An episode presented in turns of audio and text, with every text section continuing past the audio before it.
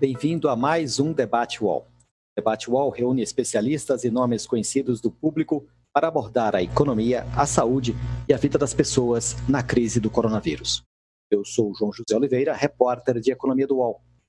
A pandemia do novo coronavírus exigiu das nações necessárias medidas de restrição à circulação das pessoas e ao funcionamento das empresas, com um impacto certo, mas ainda incalculável sobre a vida das pessoas, também sobre o PIB global para falar sobre os desafios que o Brasil enfrenta com a pandemia do coronavírus.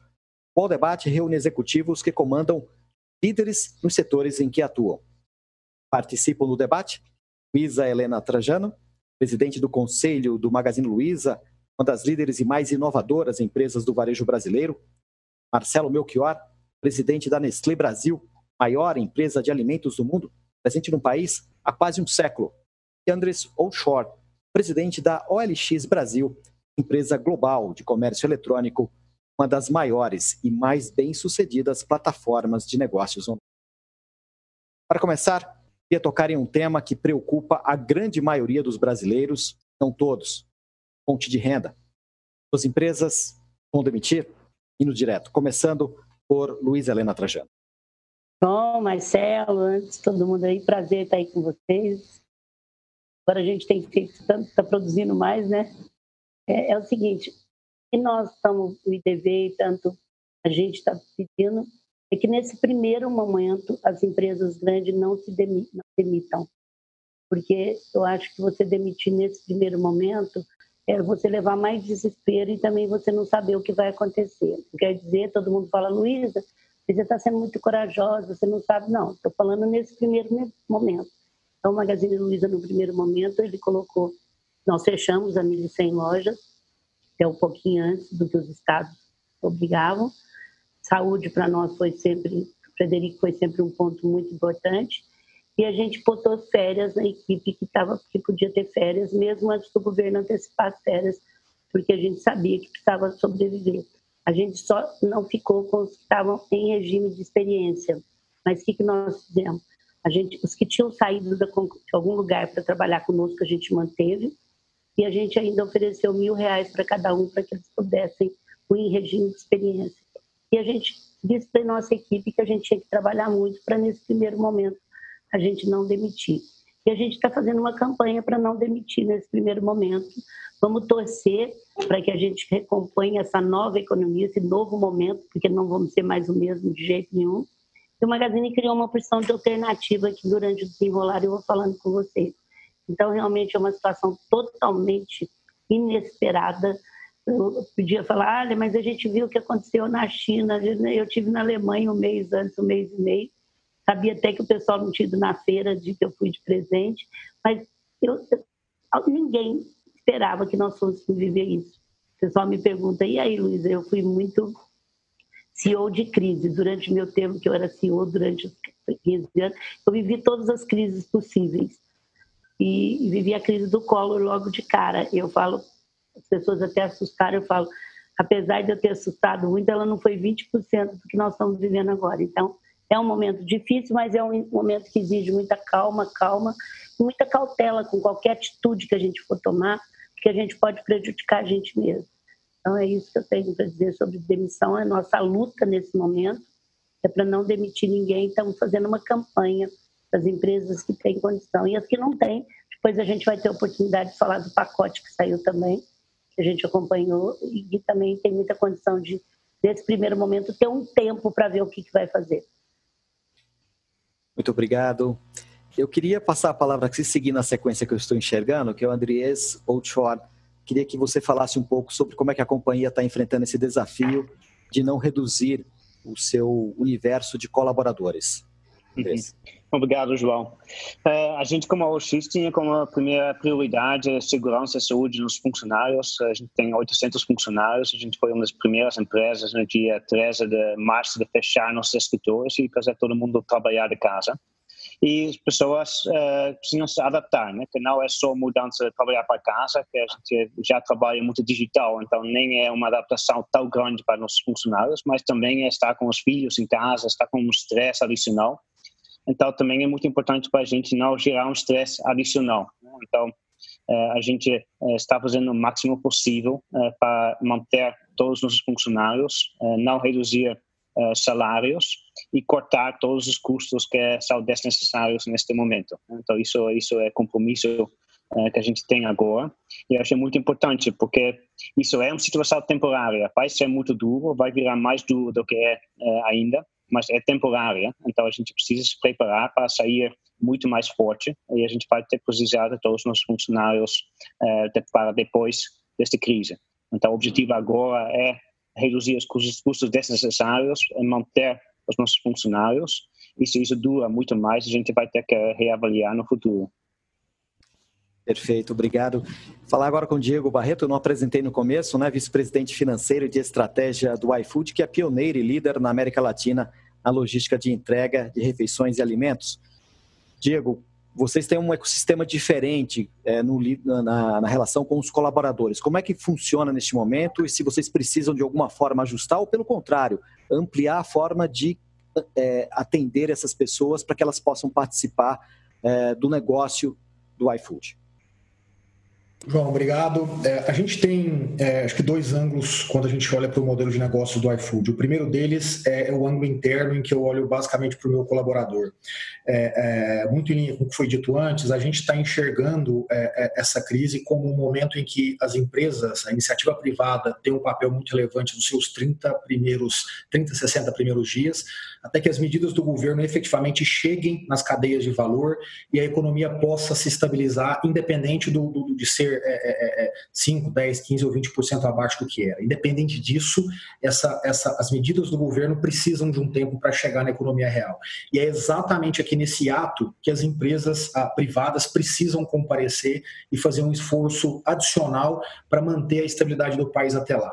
Depois, naturalmente, as medidas do governo passam a fazer é, é, é, é um efeito que, que, a gente espera que seja suficiente para manter o país num curso é, positivo. Então, o iFood não fez nenhum desligamento a, a, de, dos seus colaboradores e acredita que ao longo dos próximos 60 dias a gente vai enxergar a, a estabilidade chegando, pelo menos num patamar que permita a todo mundo ter perspectiva.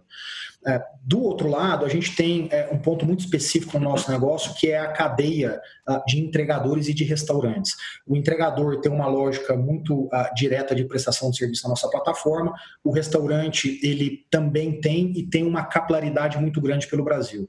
O iFood hoje está presente em mil cidades e ele atinge, de forma geral, 150 milhões de pessoas nessas mil cidades uh, e ele, ele é indiretamente ou diretamente responsável pela renda de mais de 2 milhões de pessoas. Nesse momento, a gente é, é, tem um papel de conseguir manter essa cadeia de alimentação funcionando no Brasil. Né, o iFood complementa as medidas é, das autoridades públicas ao indicar o isolamento e isso faz com que a empresa tenha um papel relevante nesse processo de execução do isolamento porque somos nós, como única empresa com a expansão geográfica que, que, que, nós temos, que permite de fato as pessoas estarem em casa e não precisarem ir à rua para se alimentar. E dois, e tão importante quanto, as pessoas poderem cuidar de entes, pais em especial, que fazem parte do seu grupo de risco, eh, eh, mandando o alimento até a casa dessas pessoas a partir do seu próprio aplicativo na sua casa. Então, eh, o que a gente espera nessa segunda parte é um crescimento, pessoas se deslocando cada vez mais para servir na cadeia de alimentação, seja os restaurantes ou seja os entregadores, e de alguma forma servir como um balão de oxigênio, trazendo pessoas para poder oferir renda enquanto o país se estabiliza nesses próximos 60 dias. Obrigado, Diego. Bom, eu vou passar a palavra então ao Marcelo Melchior, presidente da Nestlé Brasil, que está prestes a completar 100 anos no Brasil, já atravessou várias crises também no, no país, essa parece ser é, diferente de todas as outras. Marcelo, e o desafio de manter o quadro de colaboradores, manter os empregos, está assumido pela empresa? Bom, primeiro deixa eu explicar um pouquinho que nós somos uma empresa essencial. Quer dizer, nós trabalhamos com alimentos e nós estamos trabalhando com dois, duas prioridades muito importantes. A primeira é trabalhar e manter a segurança de todos os nossos colaboradores diretos. Nós estamos falando de 30 mil pessoas que eh, são colaboradores diretos e você tem desde pessoas que estão em unidades Nestlé, que são fábricas, centros de distribuição, é, e é, pessoas que estão do lado de fora, quer dizer, que estão nos pontos de venda, fazendo promotoria de produtos, etc. E nós temos que assegurar que todo mundo possa fazer o seu trabalho com segurança, seja distância social, seja álcool gel, seja transporte em veículos particulares e não em transporte público, para que não tenham aglomeração e tudo isso. Muitas medidas para que as pessoas não mudem de loja, que fiquem na mesma loja, abastecendo os produtos, fazendo tudo funcionar e que não tenha nenhuma dessas necessidades de se mover de loja em loja e tudo isso. Segunda coisa que é muito importante é o abastecimento nesse momento que existe um estresse emocional muito grande com nossos consumidores e nós mesmos. Né? Existe uma, uma corrente de informações que deixa todo mundo muito inseguro e nós não queremos que a pessoa que esteja acostumada a entrar num ponto de venda e comprar os seus produtos, que não encontre o produto que seria outro estresse e aí acaba comprando de mais ou de menos sem nenhuma necessidade. Nós estamos trabalhando 24 horas em toda a cadeia. Quando digo toda a cadeia, é desde o produtor de leite, do produtor de matéria-prima, do produtor de material de embalagem até a loja final e todas as lojas do Brasil. Quer dizer, as lojas de alimentos, 90% de todas as lojas estão abertas e nós temos que assegurar que eles estejam funcionando. Então, nós estamos trabalhando 24 horas, full time, realmente muito dedicados a uh, acalmar e fazer a nossa parte para que isso não uh, provoque nenhuma disrupção no, no mercado como um todo. Então, nós não vemos nenhuma uh, necessidade, pelo contrário, nós estamos até aumentando turnos de produção, eh, mobilizando pessoas de uma área ou de outra, que às vezes uma pessoa que visita um restaurante agora está atendendo, ajudando os colegas no, no supermercado, etc, etc, para que nós uh, possamos continuar funcionando. Então, nós estamos realmente é, trabalhando. Ontem mesmo eu estava visitando duas fábricas nossas e um centro de distribuição e é, é impressionante os, uh, o, o, nível de trabalho que está sendo feito e de um ritmo frenético com muita atenção, muito cuidado em que a higiene, as medidas que depois, se você quiser, eu posso até explicar um pouquinho que medidas nós estamos tomando. Excelente, Marcelo, obrigado. É, a gente vai falar mais dessas medidas também, mas eu queria um, um, comentário sobre algo que é super urgente. A gente teve as últimas informações hoje, além das atuações das empresas, parte da solução, talvez a mais relevante, é, com relação à atividade econômica, também passa pelo governo, para irrigar a economia. A gente, na live, tem muita gente querendo ouvir a opinião de vocês, além da questão do emprego e da segurança do trabalho querem saber a opinião que vocês têm sobre as medidas que estão sendo tomadas pelo governo. Eu vou fazer de trás para frente agora, então vou aproveitar que o Marcelo já está aí e vou começar por ele, tá, Marcelo? Eu queria que você é, é, desse a sua visão sobre como está sendo encaminhado isso na questão econômica. Ó, eu, eu sinceramente acho que é, todos estão fazendo o maior possível imaginável para que as coisas funcionem.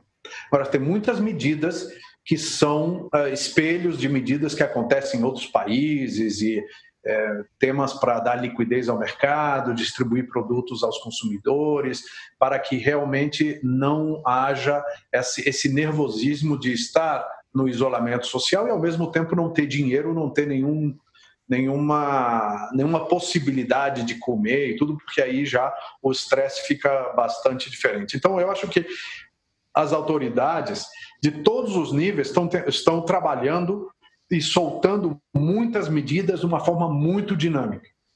Se você me perguntar quais delas vão funcionar, quais vão, não tenho a menor ideia, mas está todo mundo realmente trabalhando para que o efeito e a como se chama a tudo a, as causas e os efeitos das coisas que estão acontecendo seja o impacto seja o mínimo possível. Agora é, muito dinâmico e tem muitas coisas acontecendo ao mesmo tempo em diversas, uh, em diversas instâncias, do federal, estadual, uh, municipal, empresas particulares, associações. Todos estamos trabalhando realmente para que o impacto seja o menor possível. Passo então a palavra para o Diego Barreto. Eu acho importante ouvir a opinião de cada um de vocês, então eu queria ouvir agora do Diego sobre o mesmo tema, com a mesma questão. Claro, João. É, a, a, gente, a gente basicamente aqui tem um cenário onde o governo é, tem trabalhado em duas frentes. Né? Uma frente é a frente que basicamente fala com a capacidade de continuar abastecendo. O, o, o Marcelo falou um pouco sobre isso. E acho que nesse sentido a cadeia tem funcionado bem. Né? Quando a gente olha para as medidas do governo que impactam o abastecimento de alimentos, é, toda a, reação, a relação é, que envolve os CEASAS, no caso de São Paulo aqui o CEAGESP, etc., é, a gente tem visto essa cadeia de fato estruturada. Naturalmente ela tem as suas volatilidades e as suas dificuldades, faz parte de um momento como esse. Mas a, sob essa ótica do abastecimento, tanto a cadeia do alimento, quanto a logística, quanto a ponta final em que o alimento chega até a casa das pessoas, é, isso tem funcionado muito bem. É, nós aqui no, no, no iFood, a gente tem observado nas mil cidades em que a gente atua, é, uma dinâmica muito positiva das pessoas conseguindo reduzir o seu deslocamento nas cidades e aumentando a frequência do consumo doméstico. Não necessariamente só dentro do iFood, mas até cozinhando dentro de casa. Né? O que interessa no final é a questão do isolamento. Então, acho que desse lado aqui, positivas até agora, o que a gente espera é que essa estabilidade se mantenha. É, existem é, medidas do ponto de vista econômico e elas, para nós aqui, têm um valor muito grande. Por quê? Porque a, a cadeia de restaurantes ela é extremamente fragmentada. Né? O restaurante típico brasileiro é um restaurante pequeno, de bairro, independente, é, é ligado a, a, uma pessoa, a um casal que é dono. Enfim, então, é, é naturalmente, ele tem uma fragilidade financeira muito grande. É, nesse sentido, as medidas que vieram até agora, do lado a, a, das empresas e do lado do governo, elas têm uma complementaridade muito grande. Elas estão falando basicamente de redução de custos e de melhora de fluxo de caixa, de capital de giro. Então, o que a gente tem visto aqui é, é, é, as empresas, é o nosso caso aqui, se esforçando em reduzir os custos de servir para que esses restaurantes possam, nesse momento, ter capacidade de operar ainda com uma lucratividade. E do lado da liquidez, né, tanto as empresas quanto o governo têm feito um esforço também nesse sentido. Vou pegar aqui o nosso caso, nós é, anunciamos uma medida de antecipação de recebíveis de 2,5 bilhões de reais durante os meses de abril e maio, sem custo financeiro adicional, para que os restaurantes possam ter acesso a crédito em última instância. Isso é uma espécie de crédito. E o governo, em outra medida, ele tem vindo via BNDES, entre outras, entre outras autoridades, também injetando mais liquidez. É difícil falar nesse momento se a soma dessas duas peças, privada e público, são suficientes. Mas o que a gente acredita é que a direção está correta, o caminho está correto. É, acho que a última ponta aqui é a manutenção da, da, da, livre iniciativa na iniciativa privada. Né? Isso é muito importante para que as empresas possam continuar é, usando as suas alavancas para permitir todo esse sistema funcionar. Né? Acho que até agora, tudo que a gente tem ouvido do governo e do Congresso tem permitido os empresários e os executivos se organizarem bem para poder trabalhar no mínimo com um espectro aí de 30, 60 dias, até que tudo se assente e a gente tenha uma visibilidade maior de médio e longo prazo. Obrigado, Diego. Andrés, sua opinião sobre o que tem sido feito pelo governo em termos de medidas, seja na saúde, mas também na área econômica. O Brasil tem uma grande vantagem que eles já poderiam ver o que aconteceu na Europa, que em alguns países, né, como Itália, Espanha, onde a crise virou muito maior uh, do que poderia ser. Né, e o Brasil uh, aproveitou, aproveitou muito dessa vantagem. Né, e as medidas de distância social foram implementadas muito proativamente. Né, isso ajudou muito para para uh, atrasar uh, a doença e também o governo está fazendo o máximo possível para preparar toda a infraestrutura de, saúde para lidar com, com o aumento da doença daqui para frente. Então, estou muito orgulhoso que o Brasil realmente tirou as lições do que aconteceu na Europa, está fazendo agora o necessário para endereçar e outra frente que é muito importante, é até um pouquinho mais difícil no Brasil do que eh, nos Estados Unidos e na Europa, é sustentar toda a atividade econômica. Né? Isso é uma crise que nenhuma empresa, nenhuma pessoa consegue preparar para isso, é algo que nunca aconteceu antes. Então o governo vai ter que ajudar uh, a economia uh, para, para não uh, quebrar toda a cadeia de produção, para quebrar a vida das pessoas, para as pessoas poderem retomar depois desta crise. Muito obrigado, Andrés. Eu passo então para Luiz Helena. Parece haver um consenso com relação às medidas, as necessárias medidas na área de saúde e também é necessário do setor público atuar. E aí eu queria ouvir a opinião da Luiz Helena sobre esse tema, se as medidas estão sendo bem implementadas ou se estão no caminho correto. Olha, João, no, no primeiro momento, eu, a gente era bem claro que salvar o emprego das nossas empresas no primeiro momento era um dever nosso. Agora, nenhum país ia sair daí, e o Anderson falou muito bem, se a gente não tivesse uma ajuda do governo. Aí esquece déficit público, esquece tudo, porque senão o desemprego da pequena e da média era muito grande. Então, no segundo momento, através do IDV, que é o Instituto de Desenvolvimento do Varejo, nós nos juntamos à área econômica para ajudar a fazer as medidas, porque o varejo é um que sente a cadeia como um todo. Então, foi sair de um papel de espectador, de esperar para ser protagonista. Então, a gente foi realmente, juntamos economistas, e a medida saiu segunda-feira passada, e a, primeira, a princípio eu tenho que dizer que as medidas foram muito boas, a gente estudou muito. Eu não só estudei as medidas, como eu montei um quadrinho que eu me coloco à disposição, até porque as pessoas estavam as, as, as pessoas estão tão assustadas que elas nem conseguiram ver as medidas. E elas falaram, Luísa, porque você é grande. Aí eu digo, olha, eu sei o que é a falta de capital de giro. Você tem que receber num dia para poder pagar seus compromissos no outro. Eu também fui pequena e por isso eu me uni muito a esse movimento. Eu criei um D para todas as medidas que saíram. Agora, essa semana são mais três. E eu tenho que dizer que foram, as medidas foram muito boas. A nossa luta, que eu falei hoje com o secretário do Tesouro, é tem que chegar na ponta. O problema nosso agora é essas medidas chegarem na ponta. Elas foram rápidas, elas foram para esse momento precisa, elas pegaram várias partes, principalmente da pequena capital de giro, pegaram fundo de garantia, pegaram impostos, pegaram não os impostos estaduais, mas os simples, foram importantes e a gente estava junto nisso. E agora eu quero pedir para todo mundo se entrar um pouco mais nisso, porque nós temos que ajudar a fazer chegar na ponta porque senão eu estou com três aqui que foram beneficiados, né? A Nestlé, que adoro, ele sabe que a gente já teve junto várias vezes, realmente eles acudiram à logística antes. O AirFood, que eu queria até perguntar como é que foi que aumentou seu faturamento, porque mudou totalmente a tecnologia, que de repente o que a gente ia levar 50 anos, nós estamos fazendo em 5. Isso, então, assim, eu, as medidas foram boas, não só estudei, como, como, nós estamos ajudando a divulgar. D, como é que você pagava o fundo de garantia até agora? Como é que você vai fazer com o seu? Eu acho que é uma obrigação de todos nós, nesse momento, nos juntarmos e ajudar, porque o pequeno, o médio e o grande que está descapitalizado, ele vai ter dificuldade. E aí eu escutava, como é que eu vou fazer com dia 8, com dia 10? Calma, gente, vamos estudar as medidas. E agora a minha luta e a luta do IDV, de todos os brasileiros que tem uma responsabilidade no coletivo agora, é fazer chegar isso na ponta. Dos autônomos, que são 600 reais, uma mulher é 1.200, é do fundo de garantia, do PIS, do CONFINS, é de tudo, foi muito bem elaborada.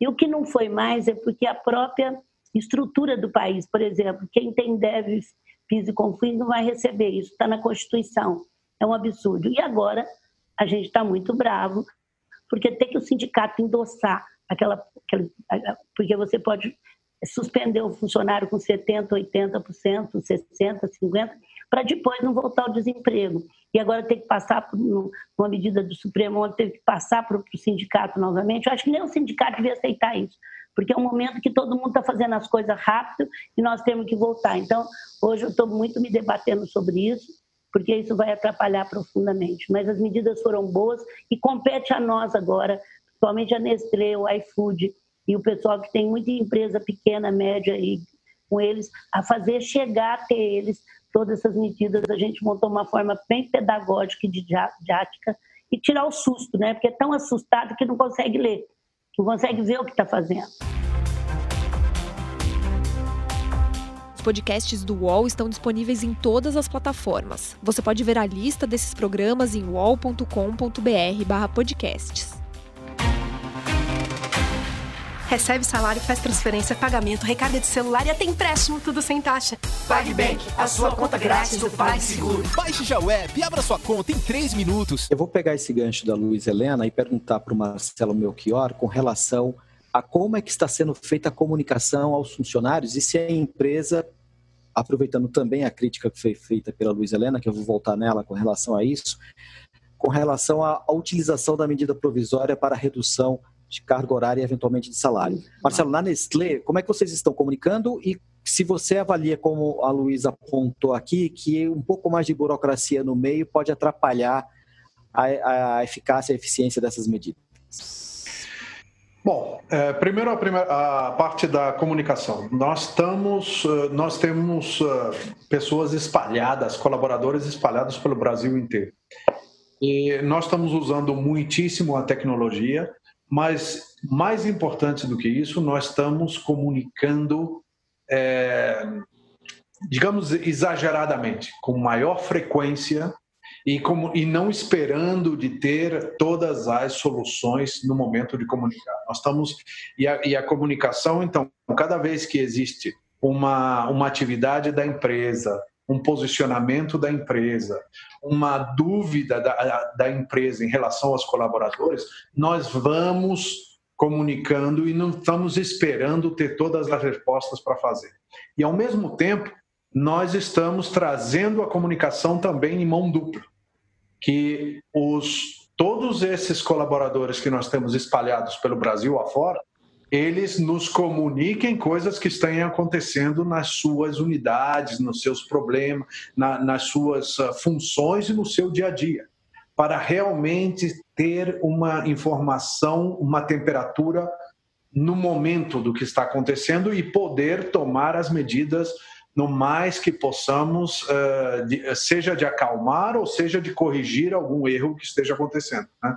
Então, isso, como as coisas estão indo muito rápido, os dias parecem semanas, as semanas parecem meses, então, é, necessariamente, você toma medidas que é, pode ser que você esteja cometendo erros. E o que está acontecendo é que nós corrigimos erros é, quase que imediatamente em função dessa, dessa informação nos, uh, em ambos sentidos. Então, a tecnologia está nos ajudando muitíssimo para estar sempre, sempre conectados com isso. Agora, esse, uh, o segundo tema que você me perguntou, que comentou a Luiz Helena, é, nós é, realmente vimos uh, a informação, nós não estamos é, planejando utilizar nenhum desses é, mecanismos por enquanto. Porém, é, seria muito bom que os, me os mecanismos tiveram uma fluidez muito grande por causa dessa velocidade desse nervosismo. Eu acho que todos estamos nos esforçando muito para tomar as decisões corretas, para tranquilizar as pessoas, tra trabalhar de uma forma mais ampla e não é momento de é, criar antagonismo, é momento de construir pontes. De não existem mais concorrentes, é, clientes, etc. Nós temos que trabalhar juntos aqui, seja no nível de informação, seja no nível das decisões. Porque nós, se nós começarmos agora ou esconder informações entre nós, ou não é, compartilhar de uma forma o que nós estamos fazendo aqui, mas de uma forma ampla entre todos os, como se diz, os stakeholders aí que existem, nós não vamos passar adiante e não vamos poder tomar decisões a mais eficientes possíveis. É o momento realmente de abrir as cartas e ver, ó, isso é o que eu tenho, isso que eu posso fazer, isso que eu não posso fazer e tentar uh, trabalhar junto nisso. Isso é muito importante porque é uma questão de mentalidade. E a velocidade nós não podemos perder, porque se nós começarmos a estudar, negociar esse tipo de coisa, nós vamos perder muito tempo para diante. Interessante, Marcelo. Eu vou repassar a pergunta para o Diego, porque imagino que o desafio dele é um pouco diferente da forma com que ele deve se comunicar com todo o ecossistema de, de colaboradores, de quem faz parte é, da empresa. Como é que vocês estão comunicando? Só reforçando que essas três últimas perguntas que eu fiz, todas elas vieram do público. O público que quiser passar perguntas, fique à vontade. Nós estamos recebendo aqui, estamos selecionando algumas na medida que a gente consegue. Diego, como é que você está se comunicando com o seu público? Bom, a gente definiu aqui comunicação, é, a, a, palavra público, né? Ela, ela, é, ela, ela é definida aqui como o meu colaborador interno, como o entregador, como restaurante como, e como o meu consumidor. Então, são quatro, são quatro pontos. É, é, focando aqui nas três pontas externas para essa, essa pergunta, a gente tem uma, uma, uma vantagem muito boa, dado o modelo de negócios, que é poder falar diretamente com as pessoas via o nosso aplicativo. Então, tanto o consumidor quanto o entregador, ele tem um contato direto comigo, porque eu tenho a capacidade de fazer essa comunicação. E no caso do restaurante é a mesma coisa, porque ele tem lá basicamente um, um, uma tela de computador aberta, onde eu comunico com ele o tempo todo, desde um pedido que, que, que é enviado, que é retirado, até outras coisas. Então, a, a, gente tem um papel muito importante na questão da, da, da, da, manutenção da cadeia de alimentação no Brasil, porque a gente tem essa capacidade de contato constante com as pessoas que fazem parte dessa cadeia.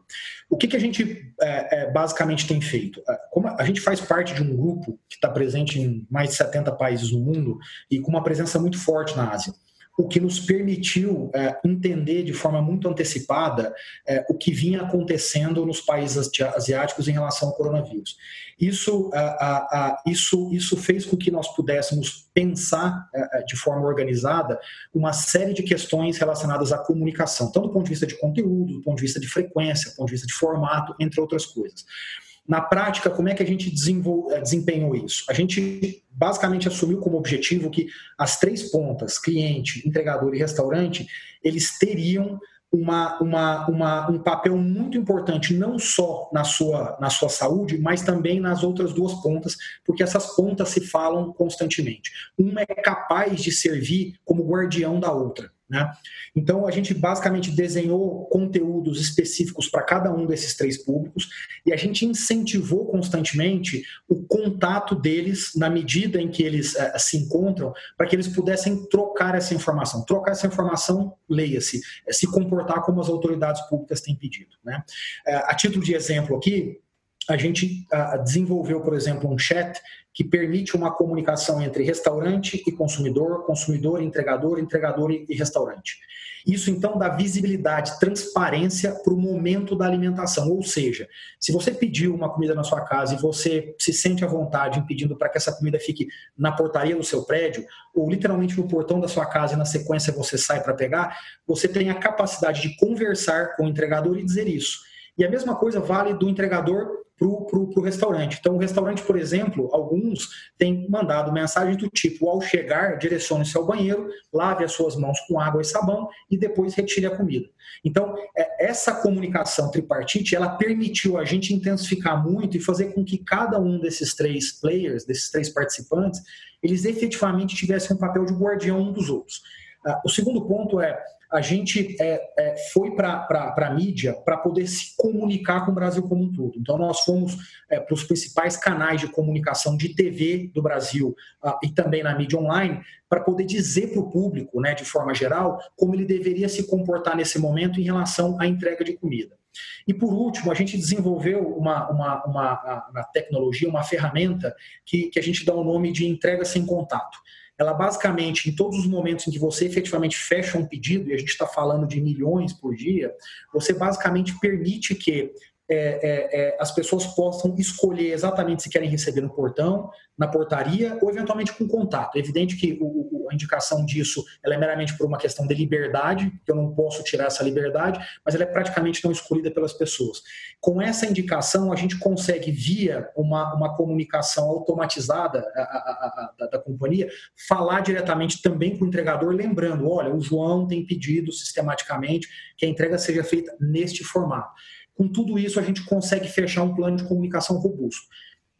Por fim, é, é, é, João, as iniciativas que foram publicadas no sentido de proteger os entregadores financeiramente falando e proteger os restaurantes financeiramente falando, elas chamam muito a atenção desses públicos. E a gente inseriu dentro dessas comunicações a discussão também sobre a segurança, sobre o isolamento, sobre o contato, sobre tudo que as autoridades têm dito. Então, a gente tem usado também esses outros momentos que chamam muito atenção para reforçar essa mensagem principal relacionada à saúde. Interessante. Andreas, com relação à plataforma dos negócios que vocês ligam, muitas vezes consumidores, famílias e famílias, algumas vezes empresas, é um público bastante diverso. De que forma isso está afetando os negócios? Vocês perceberam que houve um aumento? Há muita dúvida das pessoas? Vocês estão conseguindo tirar essas dúvidas de quem quer continuar fazendo negócios na sua plataforma nesse período de crise? Sim, estamos vendo que ainda tem o mesmo número de pessoas comprando e vendendo uh, coisas nas nossas plataformas. A gente tem cada dia mais de 6 milhões de pessoas entrando uh, para procurar coisas ou para vender. Só que agora é muito diferente a realidade, né? Então, pessoas ainda querem comprar e vender carros, imóveis, eletrônicos, coisas para casa. Uh, e a gente até vê algumas mudanças, algumas categorias que estão crescendo muito, né? por exemplo, uh, artigos de esporte, uh, videogames, uh, coisas para crianças. Estou, tem muita demanda agora. Mas a gente precisa ajudar as pessoas a fazer isso de maneira segura. Né? Então a gente fez muita coisa para, para educar o público para, para não, não sair de casa se não for necessário e sem negociar, fazer isso sem, sem contato, né? sem, com distância social e tem maneiras de fazer. Né? E uh, uh, grande parte também é ajudar os profissionais. Né? Se você olha para os profissionais de imóveis e carros, é um setor ainda muito offline. Né? E esse é o momento para que eles vão acelerar essa transição para ter um processo mais online, né? de comunicação, negociação, para mostrar imóvel, carro, para, para fazer a negociação, fazer isso tudo mais, mais digital. E é uma transição que eles estão fazendo muito rápido agora. Uh, e acho que vai ser vai ser muito bom para o longo prazo, né? que é, é algo muito essencial agora, mas vai ser bom depois dessa crise também. Então a gente está fazendo muito muito webinar uh, com os corretores de imóveis, com os concessionários de autos, como adaptar uh, seus processos. Com alguns deles, uh, no momento de, quarentena, eles fecharam a loja e pensavam que acabou o negócio. Né? E depois eles começaram a pensar ah, como ainda consigo continuar, porque continuam tendo pessoas que precisam vender seu carro porque precisam de dinheiro, querem comprar um carro uh, atrativo. Então vamos ter que achar uma maneira de, de, de, fazer isso continuar durante esses meses que, que as lojas precisam estar uh, fechadas. Uh, e outra parte da comunicação é com nossos funcionários, né? como, você falou, é, é, muito importante essa essa transparência, porque é um, é um período com muito incerteza. então eu tenho cada semana um call como essa, com todos os nossos funcionários, eh, mais de 700 pessoas eh, online. Elas podem fazer qualquer pergunta eu respondo ao vivo. Eh, e acho que isso é muito importante para todo mundo ter o mesmo contexto e poder reagir rapidamente, porque a gente é uma empresa com muita autonomia e todo mundo precisa tomar as decisões para ajudar os nossos usuários, nossos clientes e, fazer as coisas melhor para o nosso negócio. Então, eles precisam realmente entender o que está acontecendo. Perfeitamente, obrigado, Andrés. Eu volto então com a Luiz Helena para fazer uma questão com relação às medidas que estão sendo tomadas dos dois lados. Seja do lado do setor público, com mais gastos, seja do lado do setor privado, com a flexibilização das relações de trabalho, por exemplo, é de entendimento quase consensual de que as medidas têm prazo de validade. Passou a crise, elas param mas há algumas dúvidas com relação a se isso vai valer de fato. Se o governo vai continuar gastando depois e se as empresas não vão querer reivindicar algumas medidas de flexibilização, por exemplo, com relação às as regras trabalhistas, depois da crise. Existe esse risco, especialmente falando no, no setor privado, Iselena, de que as, algumas empresas, alguns setores queiram continuar com algumas flexibilizações que eles conseguiram agora? que eu espero, né, João, é, assim, é que as pessoas, que esse momento amadureça a gente. Não adianta você pensar só no aqui agora e no seu momento e não pensar no todo no Brasil.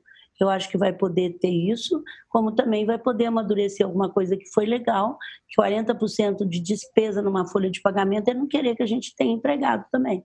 Como é que a gente vai fechar essa, esse déficit para ter para ter depois e não ter esse custo para a produtividade ser mais. É outra coisa que tem que se pensar. As medidas estão sendo tomadas para dois, três meses. Agora, se essas medidas vão melhorar a produtividade, vão melhorar a arrecadação, é outra história. Eu acho que não dá. Se alguém tiver uma receita do que vai. Uma coisa que eu tenho certeza é que nada vai ser como antes. Os tamanhos dos escritórios não vão ser como antes, os custos operacionais dos escritórios não vão ser como antes, é, as casas não vão ser como antes, porque uma casa de 30 metros ela vai ter até um lugarzinho para as pessoas que pode fazer seu home da sua casa. Não estou dizendo que vai virar tudo home, mas uma coisa é uma certeza que a gente tem que aproveitar esse momento e ter muita sabedoria e muita humildade, primeiro para entender que nós não sabemos o que vai ser. É, é muito diferente. Tem segmentos que estão sofrendo mais, tem segmentos que estão sofrendo menos, o, o pessoal de restaurante está sofrendo muito, porque geralmente era pessoa muito pobre, muito pequeno e que realmente vivia daquele, pois os pequenos e os médios, e cabe a nós agora que estamos nesse debate, eu nunca nem pensei se o Magazine vai usar a, a regressão ou não, mas se ela existe, ela tem que ser burocrática. Cabe a nós ajudar o pequeno e o médio agora nesse sentido, todos nós estamos nesse debate, a informar, a dar tranquilidade, a passar informação da saúde, que é em primeiro lugar, foi o que o Magazine viu, nós estamos com 13 CDs abertos e com 1.100 lojas fechadas. Então, nesses CDs, há muito tempo, nós estamos vendo temperatura, nós estamos com empresa especializada de higiene, nós dividimos o turno, nós não estamos deixando almoçar no mesmo horário, não estamos eh, conduzindo, porque isso eu acho que é um, saúde agora é primeiro lugar, mas ao mesmo tempo eles precisam, e nós aumentamos o salário, eh, a premiação desses que estão trabalhando, pusemos outros de fora e criamos três coisas que eu acho que o Magazine Luiza é uma empresa já digital, isso todo mundo sabe, a gente lutou para isso, ela é física e digital mesmo, a gente já tem 50% nas nossas vendas digital, nossos vendedores e os nossos montadores já trabalhavam com mobile para ir na casa do cliente, o que, que nós fizemos?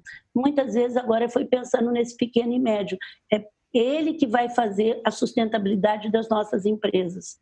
A gente tem certeza disso. Então a gente criou a gente criou um, aplica um, aplicativo, não seria, a gente tinha o Magazine Luiza e você, o que, que, era isso? Você podia ter uma loja, Magazine Luiza João, Magazine Luiza Marcelo, enfim, que você poderia vender produtos nossos, mas ele era, ele era mais complicado para você ficar sócio dele, para você se, se, ficar sócio, não, se filiar.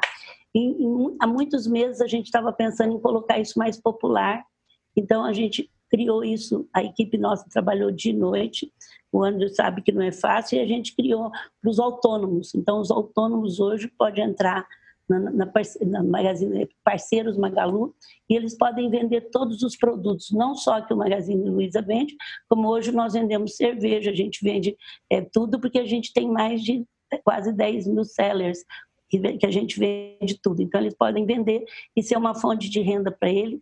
Então, isso que nós já tínhamos o Magazine Luiza e você, já com parceiros, a gente melhorou, agilizou isso para qualquer um entrar.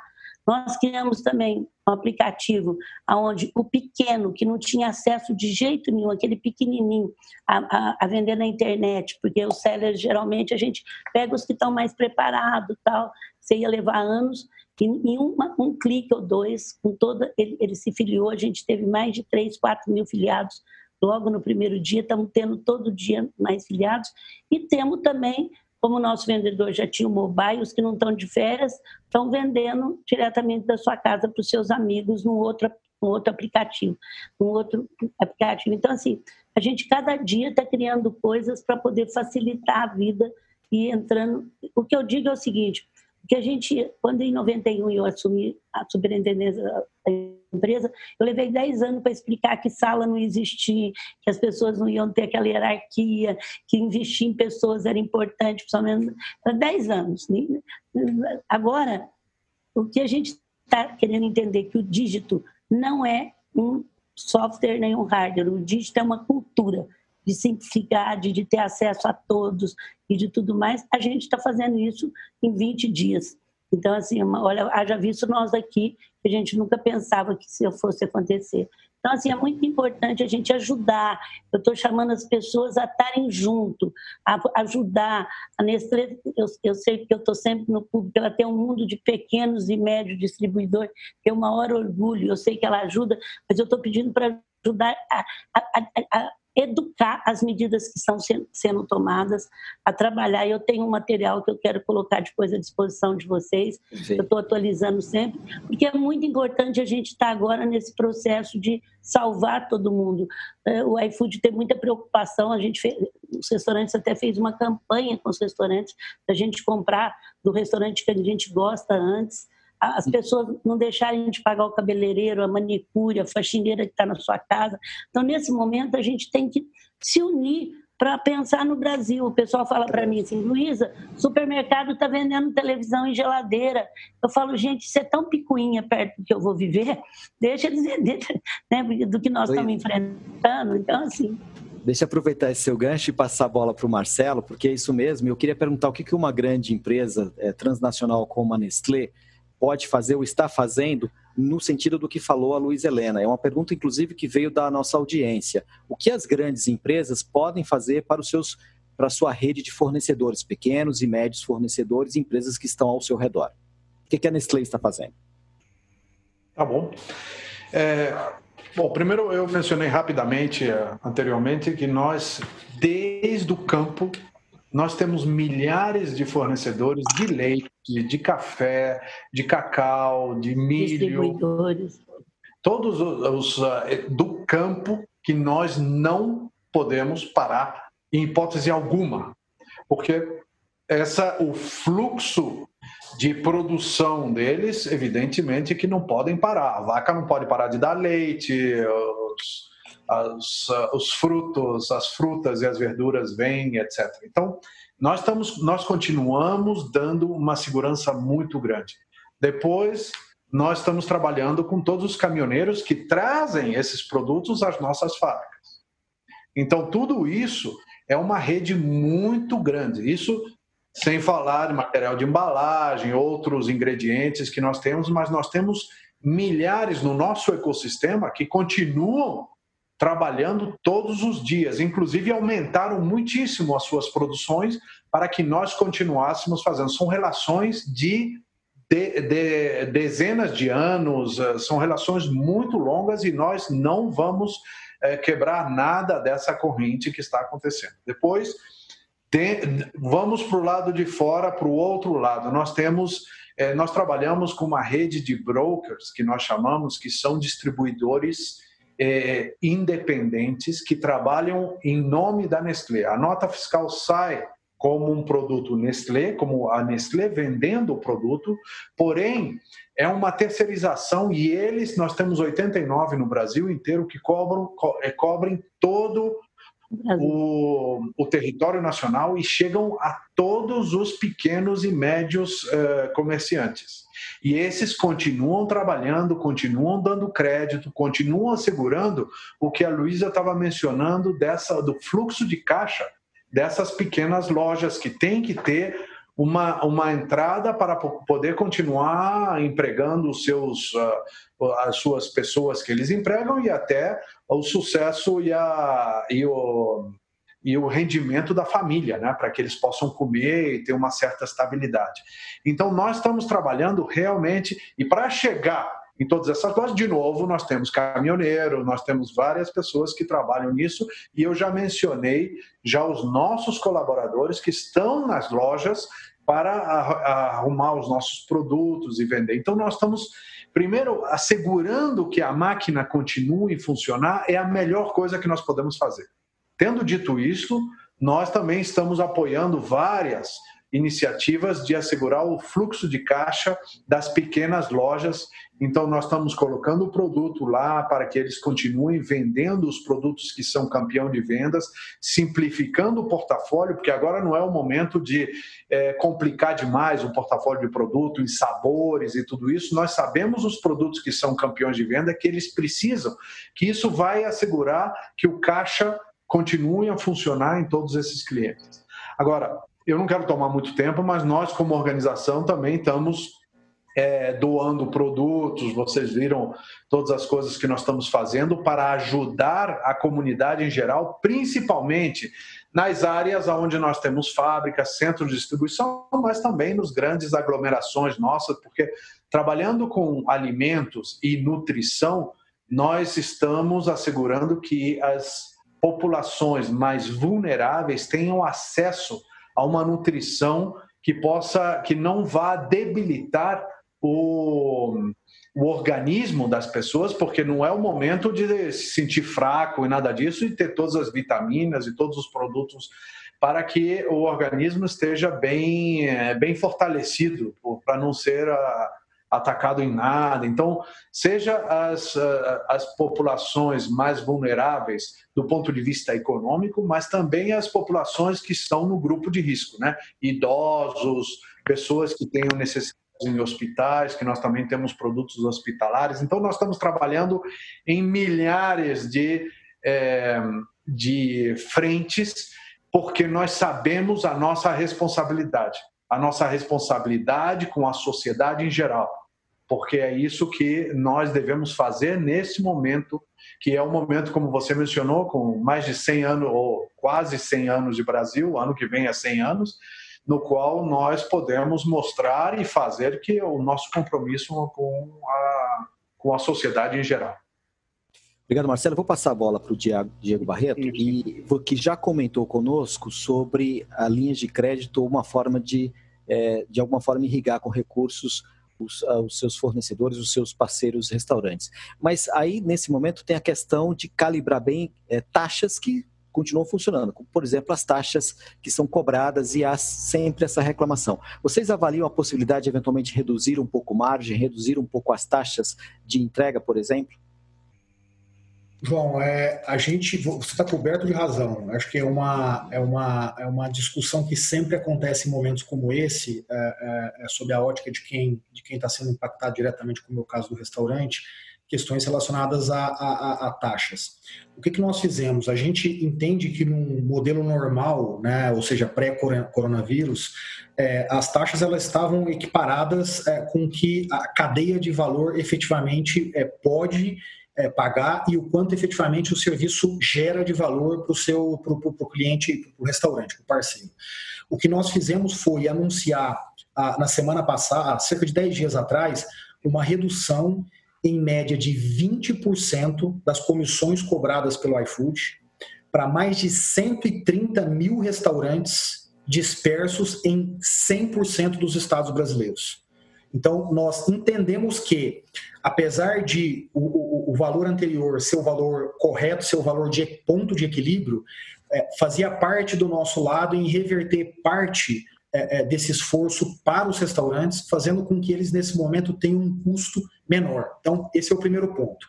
O segundo ponto é, nós zeramos 100% da comissão referente ao que nós chamamos de para retirar que é o pedido que você faz no app e vai até a loja e retira.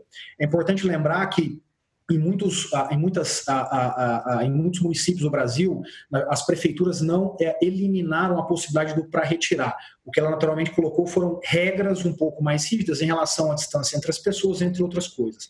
Por que, que nós zeramos isso? Porque é uma forma que a gente encontrou de incentivar o restaurante local, familiar, falar com a comunidade e dizer: e usem nesse período por um custo de graça, porque o iFood, custo zero, porque o iFood não está cobrando por ele, enquanto eu posso fazer o papel de alimentar a sua família. Então, nós fizemos esse movimento também zerando essas comissões, literalmente.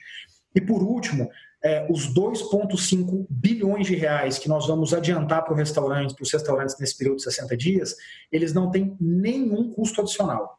Zero. Então, quando, quando, quando, quando a gente se organizou para poder enfrentar essa crise e, e, muito alinhado com que, com que, com que a gente tem ouvido aqui, as empresas fazerem o seu papel, a gente entendeu que o nosso papel era exatamente prover uma série de soluções que não tivessem uma contrapartida financeira né, do ponto de vista do restaurante, mas sim do nosso para ele.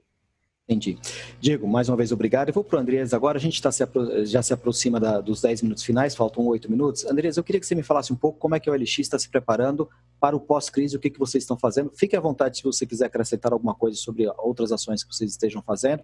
Vai ser a nossa última rodada. Peço que vocês tenham aí aproximadamente um minuto e meio, dois minutos para falar, tá bom? Andrés, por favor. Tá bom. Só para falar um pouco sobre este impacto social, que é muito importante também né, para o OX. Eh, a gente tem mais de 4 milhões de vendedores que usam o OX para sustentar a sua vida eh, e isso é totalmente grátis. Eh, pessoas não pagam nenhuma comissão para usar o OX. A gente está fazendo o máximo possível para sustentar elas durante este período.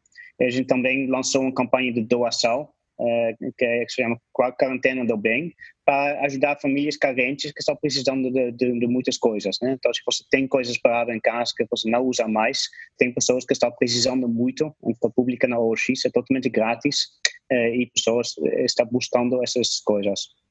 E pensando depois da crise, né, tem, tem uma coisa para a gente interna, né, a gente agora está aprendendo a trabalhar remoto. Né, a gente já tinha a política de home office de, de um ou dois dias por, por semana, mas a gente agora está aprendendo a trabalhar 100% de home office. Né, e se isso funcionar bem, a gente pode experimentar no futuro de maneira mais ampla. Né? Uma coisa que a gente acha muito difícil é encontrar engenheiro de software. A gente está contratando muita gente e tem muita escassez em São Paulo ou Rio, onde a gente tem nossos escritores principais.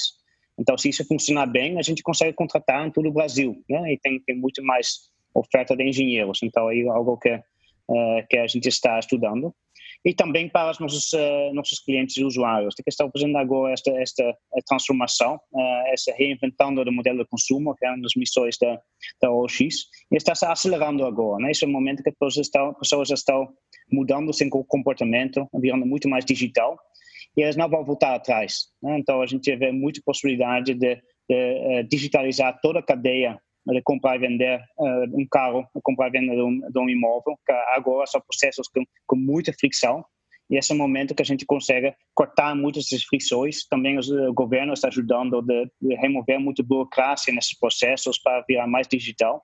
Então, acho que no longo prazo a gente vai ganhar muito com os uh, novos comportamentos que a gente está aprendendo agora. Perfeito, muito obrigado. Marcelo, o que muda, o que pode mudar na Nestlé você já falou algumas ações que a empresa tem feito. O que pode mudar na Nestlé no pós-crise? O que pode ficar como lição? Eu não vou, não vou repetir as partes eh, tecnológicas e tudo que o Andres falou. Eu vou, eu vou mais me centrar num tema que a, a Luísa mencionou anteriormente, que é qual será esse novo normal? E o que será esse novo normal? Existem muitas teorias. No nosso caso, o que nós estamos falando é muito do consumo de produtos, de consumo de produtos que sejam nutricionalmente melhores, do consumo e da convivência de produtos dentro do lar, que eu acho que nós todos estamos é, aprendendo uma convivência dentro do lar que às vezes nós tínhamos um pouco esquecido, porque todos andávamos dentro de um mesmo lar com rotinas e é, até pouco tempo um para o outro. E hoje em dia nós estamos tomando café da manhã juntos, almoçando juntos, jantando juntos.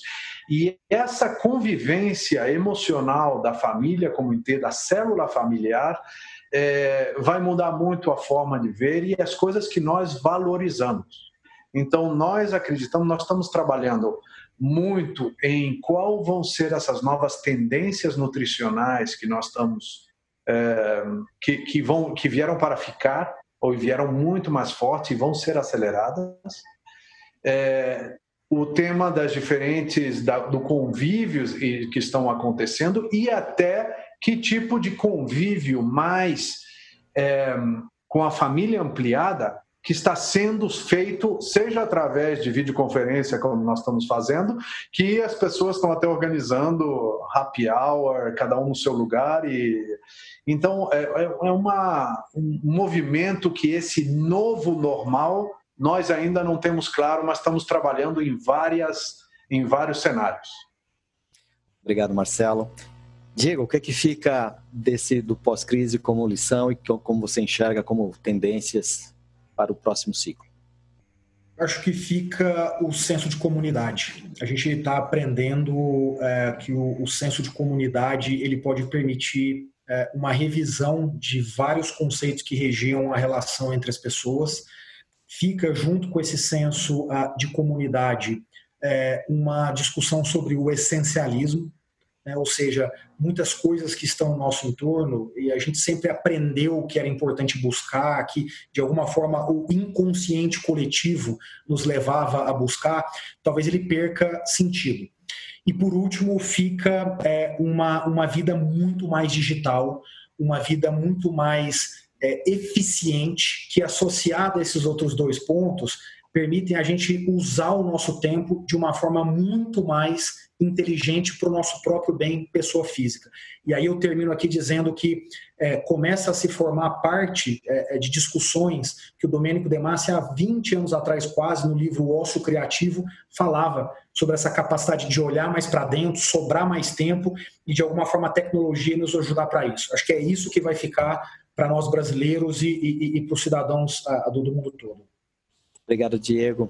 Bom, eu comecei e vou encerrar com a Luiz Helena. Queria que você fizesse um comentário sobre qual é a sua visão do, do pós-crise, o que, que fica e o que, que nós levamos de lição de tudo isso que ainda estamos passando. É, primeiro quer dizer que a gente não sabe, mas estão vivendo, tem que ter muita humildade. O que eu acho que fica essa cooperação, essa antigamente a gente nem se cumprimentava nos prédios, agora canta parabéns para o vizinho que fez 15 anos. A, a, a, a cultura da doação entrou, as famílias estão se doando muito. E o que fica é uma esperança muito grande da gente enfrentar a desigualdade social. Eu acho que a gente viu na pele agora o que faz uma desigualdade social no país, porque uma coisa é você está dentro de uma casa que tem 10 cômodos, 6 cômodos, 8 cômodos, outra coisa é você pôr 14 pessoas dentro da casa que muitas vezes não está nem a comida. E eu acho que isso que todos falaram, que essa desigualdade tem que ser enfrentada pela sociedade no coletivo. Eu acho que essa consciência muito doída ficou para nós e que não é uma responsabilidade só do governo, é uma responsabilidade de todos nós brasileiros. Eu tenho um grupo Mulheres do Brasil que faz seis anos que a gente não tem partido e o que fica e que me deixa muito triste ainda é ver uma briga. Não, a quarentena vertical, horizontal era melhor, não era melhor, já foi, gente. Agora, é, é, não adianta, nós temos que ver como é que nós vamos sair bem dessa. Então, fica nos WhatsApp, não, fulano falou que a horizontal é melhor, não, fulano... Se foi melhor, as duas tinham argumento, ninguém sabia, colocamos uma, colocou o mundo inteiro dentro da casa, nunca vi isso, quer dizer, nunca pensamos isso, e agora já foi, se você abrir as lojas agora, não vai ter cliente comprando, eles estão com medo. Então, assim, o que, o que fica para mim é uma esperança de sair do diagnóstico, do sair do piquenês, como todo mundo falou aí, e a gente entrar no essencial, entrar que o Brasil precise bem, o mundo precise bem, para que a gente possa ficar. Então, ficou essa esperança que a gente está aprendendo com muito custo. Não tem ninguém que não está pagando preço muito alto para poder aprender isso, porque foi tudo muito diferente. Então fica isso, fica que nós temos que unir imprensa, políticas, governo, governador com presidente, nós temos que estar unidos, que tá, é uma coisa muito séria que está acontecendo no mundo e que a gente tem que pensar que nós temos que salvar juntos, porque separados nós não vamos conseguir. Então fica essa esperança que a gente vai aprender isso. Obrigado, Luiz Helena. Eu queria agradecer a todos, obrigado a todos os debatedores, Luiz Helena Trajano, do Magazine Luiza, Marcelo Melchior, da Nestlé Brasil, Andrés Offshore, da OLX Brasil e Diego Barreto, do iFood. Também quero agradecer ao público que nos acompanhou. Continue ligados em novas edições do UOL Debate, que reúne especialistas e nomes conhecidos do público para abordar a economia, saúde e a vida das pessoas. Todos os detalhes da cobertura das medidas tomadas pelo governo e por empresas estão no UOL Economia. Acessem nossa playlist e vejam os debates anteriores. Mais Eu vou te vez. mandar, João, minha, minha listinha que está bem didática. Por favor, vamos de, O Debara, Debara. Muito obrigado a todos. Obrigada, gente. Obrigado, Boa semana. Beijo. Uma boa Páscoa. Tchau.